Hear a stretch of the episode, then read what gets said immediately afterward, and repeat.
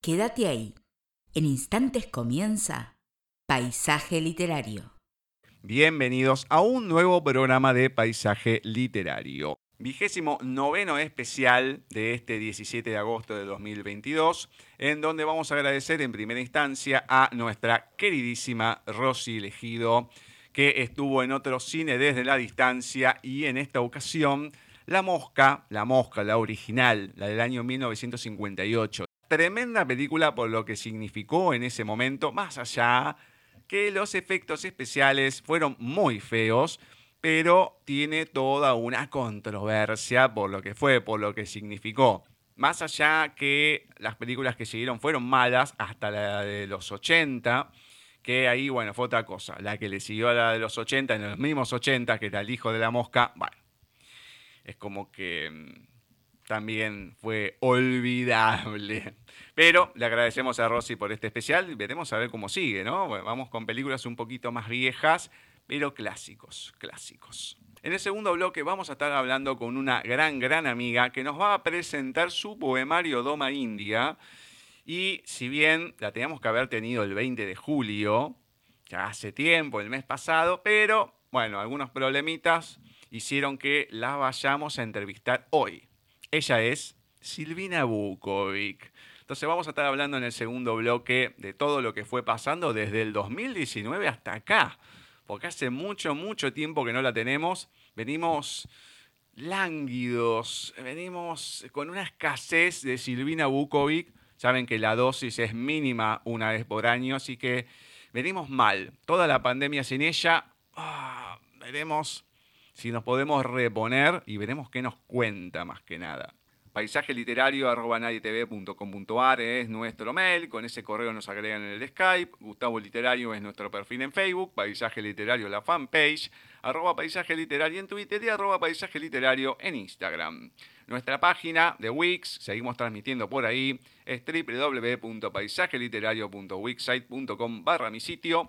Y ahora, sin mayor dilación, vamos a presentar a nuestra merimerita profesora Cecilia Giorgio. Así comenzamos este bloque de lecturas.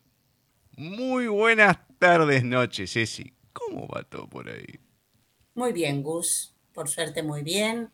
Recordando aquel 17 de agosto, recordando a nuestro querido héroe San Martín, que como él, yo creo que después de él inclusive, se acabaron los héroes en nuestro país.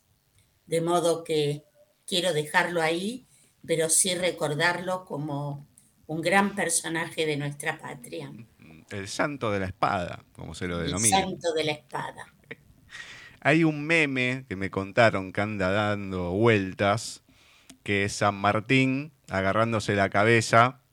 Con una leyenda como diciendo. Em, eh, como, a ver, como todo lo que había luchado para que el país ahora esté como está, una no me acuerdo bien cómo es, ¿no? Pero es San Martín así agarrándose la cabeza. No, lo vi, no lo vi, pero eh, me imagino, pobre, que, que debe estar así. Debe estar así, no le queda otra. Todos estamos así. Ay, Dios mío. Bueno, comencemos con, por favor, con algo lindo. Por, favor, a ver, ¿con quién vamos a arrancar?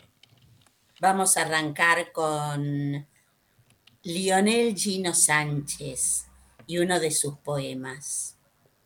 Eran sus voces un equinoccio de luz y de sonidos, tu voz tan antigua como la cordillera de los Andes, como la leche firme y maternal en una vasija de terracota, Así es tu voz que salió en busca de los orígenes del brasero de mi fragua y del aguarrás en mi piedra mollejón. Ay, de ay esa tu voz, tan fresca y primigenia, ha encontrado en los predios de mis coplas y cantares, junto a los tallos del agua y del musgo, surtidores de querencias que entre más se las mira de fijo, más parecen ventanas, esperando auroras que tardan, ciclos de nostalgia en llegar. Más parecen puertas que se abren, invitando a reto a equinoccios que nada tienen que ver con el tabú del níspero de la tribu del rocío. Ah, esa tu voz antigua que se desvela por el bienestar del musgo y de la piedra mollejón. Ha encontrado en los metales de mis cantos de herrería silencios poblados de ecos, el dormido pelo oscuro de tus noches, las que pasas en vigilias, con la luna que nunca duerme. Mi voz quemada recorre tu cuerpo y se vuelve en tu cintura campanario de enternecidos tonos. Con la sombra de tu tacto al hombro, esta voz enreyerta levanta polvaredas en tus arenas, tiñe tus trapíos de amaranto, va y viene con remolinos de cedros y caobas en sus astas, buscando entre tus quejidos de paloma aquellos tan antiguos como el agua y como el musgo. Sí, sí, va sotavento, como un bajel pirata, en busca de tesoros que no se ajan con los leños del tiempo. Esta voz mía que es tan tuya, y va celebrando en el alto mediodía o a las cinco en punto de la tarde, o cuando llueve y truena por el sur de la armería, al duende de tus poemas, a ese que te semilla y te fecunda con saetas de ternuras, a ese esquivo duendecillo que te puya y te pide el envite a que vivas la danza de tu vida, con el ajenjo enamorado con el que lo hace la mujer muchacha que monta pelo sin brida, sin bozal ni espuelas, al brioso corcel que relincha en las ascuas de sus cantos de herrería. Lionel Gino Sánchez. Mm, qué lindo y qué complejo para escribirlo.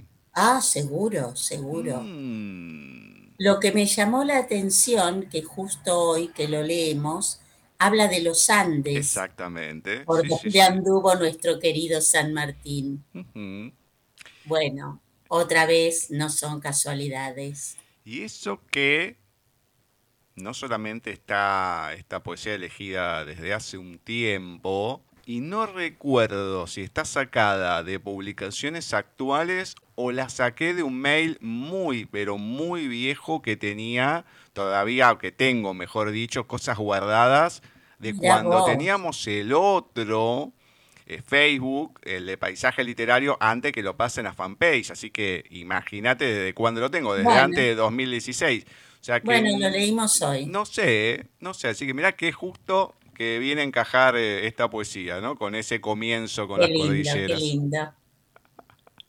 Muy bien, me encanta. Bueno, a Lionel le mandamos un abrazote gigante y, como verá, lo seguimos leyendo por acá. Por supuesto, nos encanta. Vamos a ir ahora con Flavia a ver qué nos va a compartir de oyentes. Hola Cecilia, Gustavo, ¿cómo están? Muy buenas tardes para ustedes. Buenas tardes también para nuestros oyentes de Paisaje Literario. Reencontrándonos en este bloque de los textos de oyentes, en esta oportunidad les vamos a regalar un texto de Roxana White, titulado Tranquilidad a Istambul. La luna salió a recibirnos. Una dulce brisa acarició mi rostro. Subí hasta un punto espectacular y observé la mezquita del magnífico Sultán Suleimán. Ese cielo azul que nos invita a soñar. Me resbalé en el pasado y parecía que vagaba en el palacio del Sultán Suleimán. Tantas dichas y quebrantos, tanta codicia por el poder, tanta sangre derramada, por ambición y deslealtad. El palacio fue edificado como una verdadera joya, fue esculpido, decorado, visitado por príncipes y princesas, parece salido de un cuento de hadas, donde las flores florecían y la luna se enamoraba. Qué valiosa joya es Istambul, tierra de Occidente y Oriente, tierra de flores exóticas, tierra de primavera hermosa. Tranquilidad a Istambul. Roxana White. Hermoso texto, con esto los dejo en compañía de Gustavo y Cecilia, cerrando de esta manera nuestro bloque dedicado a los textos de oyentes en paisaje literario. Gracias por todo y hasta nuestro próximo encuentro. Muchas gracias, Fla. Muchas gracias a Roxana White también, le agradecemos. Y qué raro es escuchar decir y Estambul en vez de Estambul. La verdad que es la primera vez que lo escucho de esta manera, porque Bizancio, Constantinopla, como se llamaba antes, sí, pero y Estambul es la primera vez que lo escucho de esa manera. Vaya a saber. Muy linda poesía, muy descriptiva.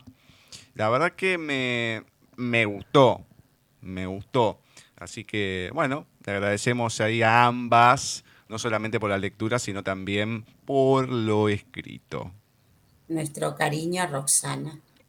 Voy a leer algo de una amiga que nos mandó algo relacionado con una situación que le comenté de un día de furia. Hace un tiempo había dicho esta película de Michael Douglas, de un día de furia, pero había pasado una cosa tras otra y digo, no, se lo voy a comentar. Y no solamente eso, no me acuerdo si en el mismo mensaje o en otro le había comentado otra cosa. Así que lo unió todo en uno y después va algo que me comentó sobre este texto. Así que vamos a ir con Blanca Marqués, La naranja mecánica. Toda la culpa fue del disfraz de Drugo. Julia sabía de su ira, del odio acumulado poco a poco, alimentado por maliciosos comentarios acerca de su físico, de su simpleza, de su apocamiento. Cada risa salía de los labios de Andrea cuando derramaba el café de máquina en su uniforme laboral. Cada desplante, cada desprecio, cada burla camuflada bajo el alcohol en 20 cenas de empresas, a una por año la bromita de las rosas, la desaparición de la camiseta, la violación de su taquilla, dejando al descubierto el patético póster de autoayuda que Julia había sacado de una cursi página de la red social, donde recibía las mismas humillaciones que en la vida real. La primera fiesta de Halloween, tradición importada del universo yankee, que a su vez fagocitó de los inmigrantes irlandeses llegados hacía siglos a sus costas. Este era uno de esos datos interesantes que a Julia le hubiese gustado poder contar a sus compañeros, sin quedar de pedante o saberlo todo. Disfrazarse de drugo era otro de los detalles que la hacían diferente, especial, única. Julia rió enloquecida ante la ironía de ver cómo todos los monstruos allí presentes, zombies, sensuales vampiras y momias de papel higiénico, iban a morir a mano de uno de los mayores villanos de la historia. Cerró con llave las oficinas e inutilizó el ascensor se ajustó la coquilla, pensando que no hacían falta testículos para matar, y con el bastón negro de acero se dirigió con paso firme hacia la primera víctima. Eligió Beethoven en Spotify. La naranja mecánica, Blanca Márquez. Qué increíble, esta Blanca hace magia con sus escritos. Ahora, obviamente que no solamente con el título, hay muchas alusiones a lo que es la película La Naranja o Naranja Mecánica. Claro, claro. Naranja Mecánica. El tema, eh, este último de, puso un tema de Beethoven, era porque su protagonista, Alex Delarge, escuchaba la novena sinfonía de Ludwig van Beethoven no le decía muchas veces, y se ponía loco, como que se excitaba y tenías ganas de matar y todo. Pero, digamos que está basado en casi hechos reales, porque en su momento se disfrazó de drugo. Acá, en realidad, en Latinoamérica, en la película se le dicen drugis en vez de drugo a, estos seguidores que tiene Alex de Darsh, ¿no? A sus compañeros, son los drugis acá, los drugos allá. Entonces se disfrazó de drugo y esto sucedió realmente en una, no, no quería asesinar, pero sí tenía las ganas, en un trabajo que tuvo que la hostigaba mucho, la pasó muy mal, estaba muy estresada. Entonces tenía ganas de eso, se disfrazó de drugo, pero tenía ganas de asesinar a todo el mundo. Entonces es como que yo le dije, va a estar como subtitulada como basada en hechos reales o casi reales. Claro. Muy buena, como todo lo que escribe Blanca. Sí, totalmente, totalmente. Así que bueno, tenemos varias inspiraciones con este texto, así que esperemos que por lo menos esa furia que tenía la haya podido sacar con este texto, ¿no? Que haya sacado de su alma, por lo menos que no le pese tanto. Esperemos, esperemos. Muy bien, ¿con quién seguimos? Bien, vamos a seguir con algo que creo que es la primera vez que leo poemas de una autora recientemente fallecida, eh, Susana Cabucci. Nació en Jesús María, Córdoba, falleció hace poquito, el 26 de julio de este año, y los diarios, por lo menos de la zona, casi no la nombraron. Fue muy poco lo que dedicaron a Susana. Sí, eh, las redes, eh, todo lo que sea redes sí colapsó, colapsó porque esta autora, nacida en el año 1948, escribió El corazón de las manzanas, Patio solo, álbum familiar, El dulce país y otros poemas, Detrás de las máscaras y otros, otros escritos. De modo que me quedé pensando eh, cuánto en la tele o en la radio se le da lugar a lo malo, a las noticias que nos ponen mal, a las muertes, que sí hay que decirlas, no digo que no, pero también de vez en cuando nos pueden regalar algún poema de algún escritor que haya pasado su vida eh, haciendo esto, ¿no? Escribiendo. Por eso lo decidí, Gus, y voy a leer de Susana Cabucci el dulce país. Entonces tus ojos eran caramelos de miel y hablabas de las bicicletas que regalaba el niño Dios, a los que no podíamos comprarlas. El río se callaba para que tú contaras figuritas. Yo era alegre y eran alegres los nísperos del patio. Y tú eras otro, no el hombre de hoy, lejano como todos. Cada domingo era una sorpresa de ciruelas, de plaza con hamacas. Tu padre cantaba en el taller mientras tu madre lavaba mamelucos de amor y aceite. El mío no había partido todavía y llegaba al hogar con dulces y regalos. Yo oía con asombro tus mentiras y creía en gigantes voladores y en ángeles guardianes que cuidaban tu ropa y mis zapatos. Por cada diente el ratón nos compraba mandarinas la abuela abría el gran ropero y sacaba turrones envueltos en papeles crocantes. Si vuelves como entonces, con sombrero de piel y las manos con barro, verás que guardo aún el corazón de las manzanas. Del corazón de las manzanas, escrito en 1978 por Susana Cabucci.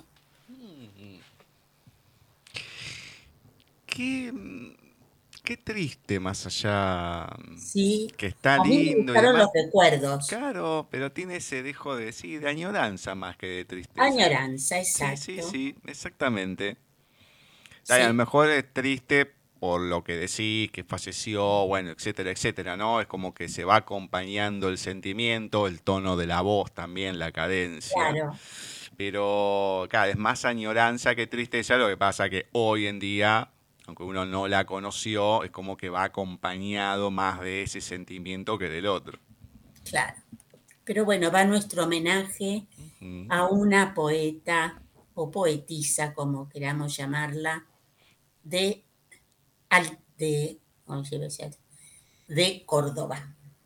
Muy bien, muy bien. Le agradecemos, obviamente, a Adolfo también por el aporte. Claro, porque fue Adolfo el que nos la, nos la enseñó, nos la mostró, el que le hizo el homenaje este domingo.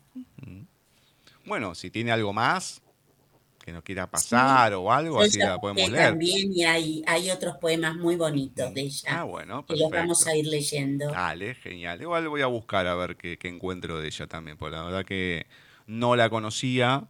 No. Y también, si viene, es tarde, digamos, porque ya falleció, lo lindo es poder conocer a la persona de otra manera, pero bueno, ya que nos llega de esta manera, a ver si encontramos algo más. Exacto. Voy a buscar, voy a buscar.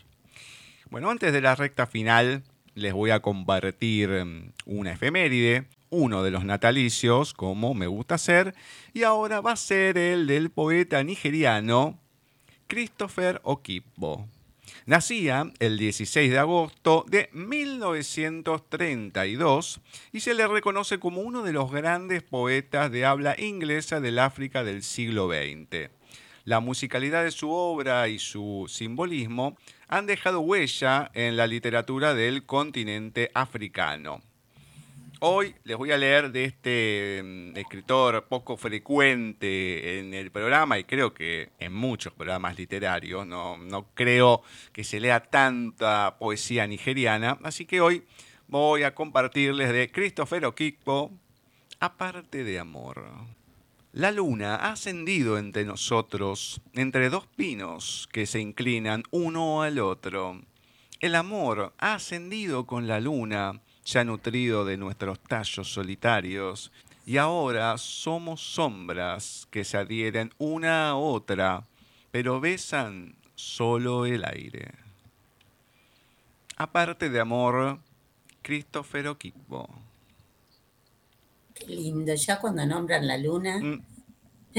a mí el corazón me empieza a latir distinto. Bueno, igualmente ya se venía nombrando la luna en textos anteriores y demás, así que en el de Lionel, creo, o sea, bueno, la luna. Pero este, este me impactó más. ah, es que bueno, en el otro de la luna iba pasando, acá es como que ya arranca, tiene otra preponderancia, son poesías cortas. Pero muy bonitas. Pero muy linda y cuando está comprimido el sentimiento, es como que te llega de otra manera, no se va licuando a lo largo de las letras. Bueno, acá queda, bien, conciso lo que quiere decir. Así que bueno, ahí tenemos eh, un texto, una poesía de este escritor nigeriano y la traducción fue hecha por David Fernández. Así que donde esté, le agradecemos por poder leer a este escritor, no solamente haberlo compartido en su momento en nuestras redes. Muy bien, arrancamos la recta final. ¿Y con quién? Bueno, como siempre en esta parte de nuestro programa, leemos los poemas de Gustavo Adolfo Becker. Y este dice así, no digáis que agotado su tesoro, de asuntos falta enmudeció la lira. Podrá no haber poetas, pero siempre habrá poesía. Mientras las ondas de la luz al beso palpiten encendidas, mientras el sol las desgarradas nubes de fuego y oro vista, mientras el aire en su regazo lleve perfumes y armonías, mientras haya en el mundo primavera, habrá poesía. Mientras la humana ciencia no descubra las fuentes de la vida y en el mar o en el cielo haya un abismo que al cálculo resista, mientras la humanidad, siempre avanzando, no sepa do camina, mientras haya un misterio para el hombre, habrá poesía. Mientras se sienta que se ríe el alma sin que los labios rían, mientras se llore sin que el llanto acuda a nublar la pupila, mientras el corazón y la cabeza batallando prosigan, mientras haya esperanzas y recuerdos, habrá poesía. Mientras haya unos ojos que reflejan los ojos que los miran, mientras responde el labio suspirando al labio que suspira, mientras sentirse puedan en un beso dos almas confundidas, mientras exista una mujer hermosa, habrá poesía. Gustavo Adolfo Becker. Muy lindo, muy lindo. Es muy bonita. Mm, Hoy más allá de esta mm, melancolía o añoranza que hablábamos por esta escritora que había fallecido recientemente y demás, bueno, hace ya casi un mes, poquito menos. Pero mm, sacando esa poesía, creo que después vienen más romanticonas hoy. Sí, es verdad. Sí, sí, sí, sí. Hoy viene uno de esos días que nos hace falta, porque tanto palo, tanta cosa, tanta cuestión que tenemos encima, que nos toque de vez en cuando algún día romanticón, no empalagoso, pero romanticón. No, no, no, no, no. Está bueno, está bueno. Bueno, veremos si ahora con esta lectura que nos va a hacer Bani, con Simbololo, seguimos igual o no. Te deseo una sonrisa que brote fácil con la simpleza, con un charquito que te refleja un caminito de hormigas. Te deseo una mirada transparente y cálida de esas que no necesitan decir más. Te deseo también algunos raspones en las rodillas para que sepas que las heridas existen porque corremos contra el viento, con el viento, sobre el viento, pero que también enseñan, sanan y siempre volvemos a caminar. Te deseo amigos y amigas que te amen por quien sos y que sientan la fortuna de ser parte de tu vida. Te deseo un descanso tranquilo, sin hambre ni frío. Te deseo sueños, muchos sueños, aunque no se cumplan todos, porque lo que importa es creer en algo, lo que importa es la esperanza. Te deseo la posibilidad de elegir quién quieras ser, la posibilidad de hablar de lo que importa, la capacidad de poder ver los caminos por los que no vale la pena transitar la vida. Te deseo el amor, el amor que podés dar, el amor que te quieran regalar, que nunca te falte un abrazo, un te quiero, un contá conmigo. Pero sobre todas las cosas, te deseo que disfrutes cada paso, que no sientas apuro por crecer, pero que cuando lo hagas, nunca dejes de ser alguien que mira el mundo con inocencia y esperanza. Alguien que mira el mundo con los ojos de quien sabe encontrar un trébol de cuatro hojas, aún en el medio de un derrumbe. Te deseo un feliz día de la niñez, una infancia sana y libre hoy y todos los demás días de tu vida hasta que crezcas. Y ojalá, cuando eso pase, sigas viendo la vida con la mirada llena de ternura e ilusión. Sin Lolo.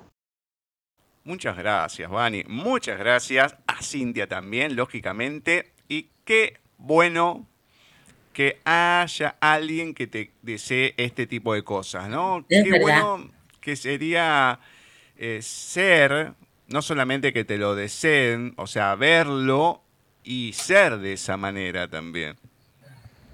Muy poca gente en este momento te desea cosas lindas. Olvídate.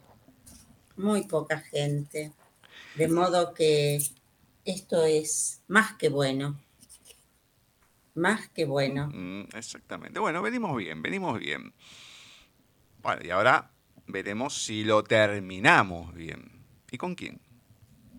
Con la persona que nombramos hace un momentito, Adolfo Barrera, de su libro Palmeritas. Era sábado a la noche. Estábamos en casa de papá. Plan de pizzas, películas y computadora hasta una hora limitada. Corte de luz. La tormenta de verano arreciaba y no parecía que la electricidad fuera a volver pronto. Nosotros gritamos un poquito, algo, jugando, quizás asustados de verdad. Prendimos las linternas de los teléfonos, pero papá nos pidió que guardáramos la batería por las dudas y apareció en la sala con velas encendidas y pegadas con la propia cera en un platito. Quedamos en el sillón, la pizza ya fría. Seguimos comiendo, escuchando llover, el viento. Papá en silencio, a veces tan cercano, a veces distante, hasta que preguntó, ¿saben el de la mano sangrienta? Y ya lo sabíamos, y nos empezamos a reír de nuestras propias sombras gigantes en la pared. Entonces él propuso, hagamos sombras chinas. Y así empezó todo. Mi papá torpe con las manos, pero con su orgullo de siempre. ¿Qué es esto? cerraba el puño entero. Una roca, contestaba solo ante nuestro desconcierto. ¿Y esto? El pico de un pato. A ver si adivinan. Un revólver. Y este, la letra L. Y esto, el pico del pato de nuevo. No, es un cocodrilo. En esto andábamos cuando volvió la luz. Y ahí quedó mi padre inmóvil, descubierto de cuerpo entero como una estatua absurda. Volvió la película, nosotros la vimos hasta el final, él se durmió a la mitad y pasó la noche en el sillón. Luego jugamos en la computadora y después nos fuimos a acostar solitos. Pasaron varios años, nos convertimos en adolescentes, sábado a la noche en su casa. Nos preparábamos para salir. Otra vez verano, tormenta y cortes de luz. Papá y las velas. Luego de preguntar si sabíamos el de la mano sangrienta y ser abucheado, se irguió digno y habló. Bueno, jovencito, muy bien. Mi oportunidad ha llegado. Sabía que la tendría. En secreto y durante todo este tiempo fui estudiando con antiguos maestros, con libros que solo pocas bibliotecas del mundo poseen, las técnicas más refinadas de las sombras chinas. Más abucheos, se agregaron chiflidos. A continuación los invito a ver y a solicitar las formas que ustedes deseen ver, las que les parezcan imposibles de ser realizadas, aun aquellas que para poder concretarse necesiten vulnerar la lógica y la física del universo. Nos miramos. Pidan, pidan. Mi hermano pidió Harry Potter como para empezar. La sombra de un niño de túnica y anteojos con una varita en la mano apareció en la pared. Yo pedí la cancha de Racing y apareció una imagen cilíndrica, el estadio visto desde el cielo, imitaba el movimiento de los hinchas con su garganta le agregaba sonido. Nos sorprendió la seriedad del asunto. Quedamos fascinados con su evolución como artista y las sorpresas emocionantes que nos obsequiaba. Dragones, cataratas, la procesión de la Virgen con los caballos, un ferrocarril. Pero ya éramos grandes, al menos esos creíamos, y no le prestamos atención, apurados como estábamos, para salir esa noche para encontrarnos con el mundo que nos estaba esperando. Tan bueno fue nuestro padre haciendo sombras chinescas que hizo de esa habilidad su profesión, su pasión y su vida. Trabajó al comienzo animando cumpleaños, sobreponiéndose a la burla de la gente de su edad que prefería juntarse en los bares a tomar café y a criticar a los demás. Llegó a presentarse en grandes teatros del mundo, parte del cual conocimos gracias a él. Pero si de chicos lo veíamos poco, luego fue imposible seguirlo. Enseñábamos los sábados a la noche en su casa. Cuando viajábamos con él tratábamos de ayudar. Él quería enseñarnos el oficio, pero nunca pudimos aprender. Al nacer sus nietos, ya habían aparecido máquinas electrónicas capaces de gestar hologramas, figuras en tres dimensiones y otras proezas que lo fueron dejando en el olvido. Mi padre grande ya aceptó el desafío de enfrentarlas, pero lo perdió, entre otras cosas porque ya estaba quejado por la artritis y los dolores de huesos que le afectaban las manos. Igual, instalado en su casa de Altagracia otra vez, todos los sábados a la noche invitaba a sus nietos. A veces se cortaba la luz, eso nunca cambiaba, y lo primero que hacía era preguntar si sabían el de la mano sangrienta. Una vez la municipalidad lo contrató para hacer un gran homenaje frente al museo, en la explanada de la Plaza Solares. Mi padre aceptó feliz. Convengamos que con su edad y su enfermedad, el show salió lo mejor que se pudo. La gente igual aplaudió. Muchos se reconocieron en esas imágenes de la avenida Belgrano los sábados a la tarde. Podía mostrar todavía maravillas, a pesar de que ya no era ni la sombra de lo que había sido. Uf, palmeritas, de Adolfo Barrera. Me mató. Me mató el final. Este Adolfo, le voy a decir que los cambie. Ay, ay, ay. ¿Pero por qué? Uf, ¿Por qué tanta afectación? no sé, no sé, no sé. No sé, me imaginaba el lugar, la plaza, el hombre mayor con artritis. No sé, no sé. La verdad, eh, te digo que tengo lágrimas, ¿eh? Que ahora me voy a secar. Ah, Me encanta, me encanta, me encanta. por favor.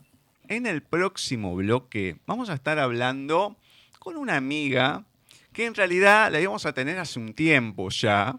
La intención era el 20 de julio para el Día del Amigo, pero no se pudo por cuestiones físicas. Tuvo algunos problemas en la voz, entonces, bueno, lo fuimos pasando, pasando, pasando y hoy la vamos a tener a nuestra amiga Silvina Bukovic. Más allá de presentarnos su nuevo poemario, Doma India, vamos a estar hablando de muchas, muchas cosas con nuestra queridísima amiga Silvina. Entonces, próximo bloque, ya saben, vamos a compartir un lindo momento con ella.